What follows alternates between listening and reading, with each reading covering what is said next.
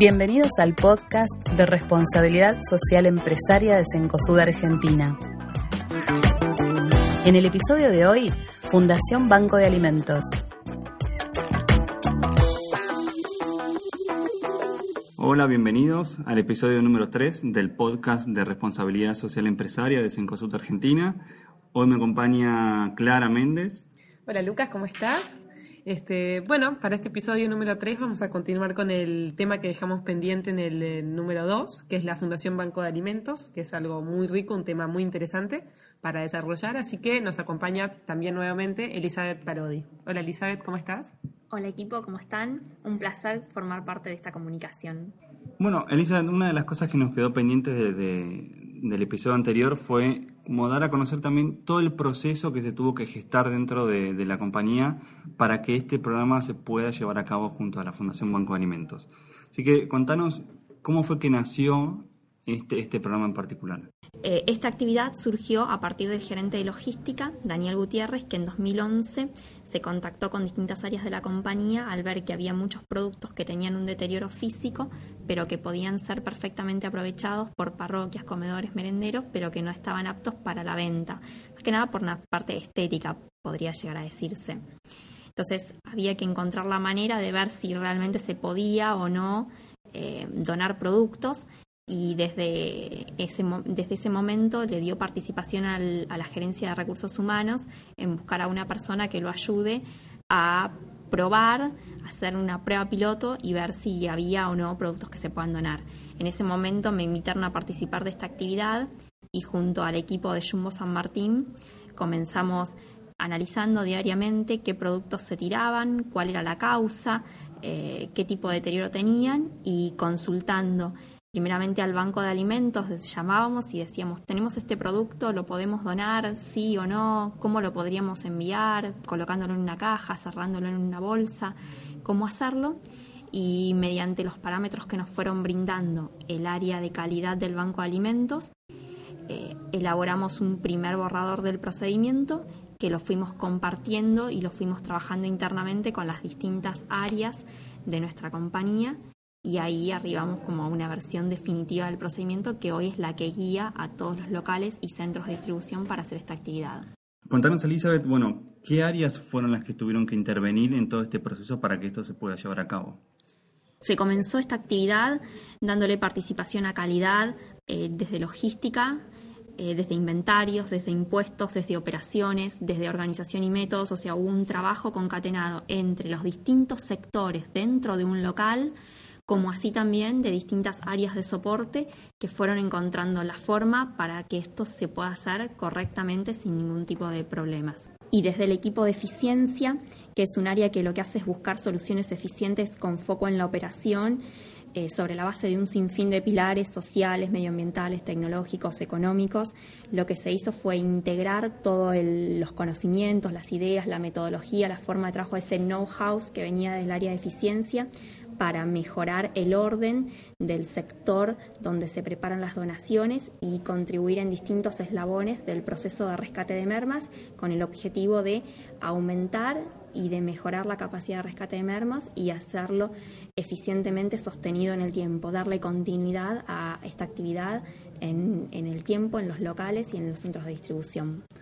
Ahí vos nos contabas que el trabajo se realiza en los locales, en los centros de distribución, eh, así que lo que hicimos fue hablar con Jorge, una persona del Chumbo de San Martín, que fue, como vos comentabas, que donde se arrancó con este programa, para que nos cuente qué es lo que se hace en el, eh, en el local en sí.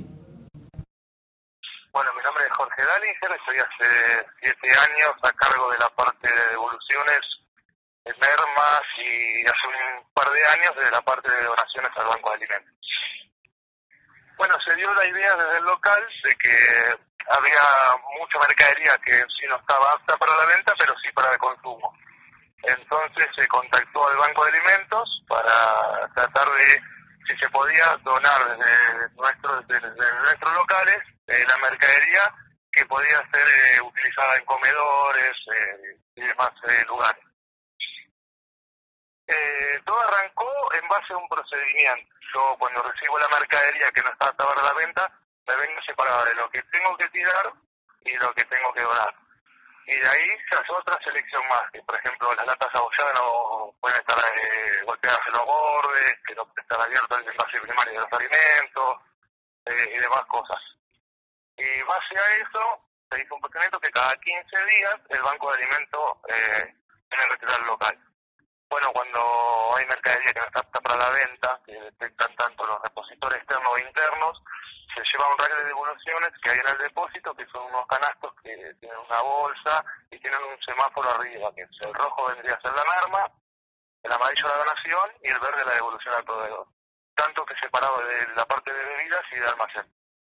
Después de ahí, yo la busco o el encargado de depósito eh, y después la, ingreso al sistema por el escáner y previo control, porque tengo también el control mío de la mercadería, y se pone en cajas. Y después, luego, eh, el reporte que saco yo desde la PC se lo doy a la parte que me lo carga como donación al Banco. Así que la idea es que viene la colaboración de todos los sectores, tanto perfumería, almacén, de que no me no esté mezclado eh, lo que es perfumería y limpieza con almacén de devoluciones, porque si no ya ahí ya no se puede donar. ¿Qué fue lo que te llevó a, sumarte a este programa? O sea, ¿por qué te, te interesó poder eh, colaborar con, con la Fundación Banco de Alimentos?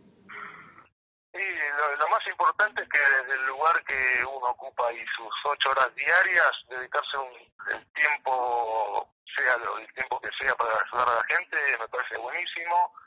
Eh, años atrás yo veía la, la mercadería que teníamos que tirar porque no se podía vender y ahora es como es ayudar a la gente desde el lugar que uno ocupa en la empresa. Súper claro lo que nos cuenta, lo que nos contó Jorge sobre el proceso, ¿no, Clara? Súper claro, la verdad que sí. Y tengo una pregunta, Elizabeth. Desde 2011, ¿cuántos kilos de mercaderías han podido recuperar? Desde 2011 se han recuperado más de 400.000 kilos de alimentos, tantos de alimentos no precederos de almacén, comestible, bebida y perfumería. Y hoy podemos decir que, bueno, ya en lo que va de 2015 hay más de 80.000 kilos de alimentos, de los cuales eh, fueron juntados por tanto Disco, Jumbo y Bea, 47 locales en total y 5 centros de distribución que participan de esta operatoria. Me parece que está más que claro. El gran trabajo que han hecho en equipo, la verdad que es genial, con tantas tiendas alrededor de todo el país casi. La verdad que felicitaciones por todo tu esfuerzo. Es un trabajo de un equipo eh, que se concatena dentro de cada local y es un equipo de cada local concatenado con un montón de áreas de soportes y con los bancos de alimentos que hacen la tarea conjunta de rescatar. Es una labor, creo que es un verdadero trabajo en equipo porque es en los locales cada persona tiene su rol y se necesita tanto el que va a llamar por teléfono para coordinar el camión, como el que lo va a cargar en el sistema, como el que lo separa, como el que lo prepara, como el que avisa que están estos productos que van a poder ser donados. Y todo con una muy linda causa. La verdad que es un modelo a seguir este, y, tomarlo como ejemplo. Sí, yo hace poco fui a una, una reunión en la Fundación Banco de Alimentos acá en Buenos Aires y hay muchas empresas que también participan que nos contaban que a nivel mundial Argentina es uno de los modelos eh, en cuanto al trabajo que se realizan con los bancos de alimentos de, eh, de cada uno de los países. Así que está buenísimo que nosotros como compañía podamos eh, apoyar y ayudar a esta, a esta fundación. Bueno, muchas gracias a todos por escuchar nuestro tercer episodio. Muchas gracias Elizabeth por acompañarnos, un placer tenerte con nosotros. No, gracias a ustedes por la invitación. Y recuerden que tienen un montón de maneras de escucharnos, ya sea a través de la internet, a través de las aplicaciones en en sus celulares. Eh, quien tenga alguna duda de cómo poder escucharnos nos puede, nos puede perdón, escribir a rse.cencosud.com.ar y también nos pueden seguir en Twitter en arroba Así que muchas gracias a todos y nos, nos escuchamos el próximo capítulo. Muchas gracias por escuchar el podcast de responsabilidad social empresaria de Cencosud Argentina.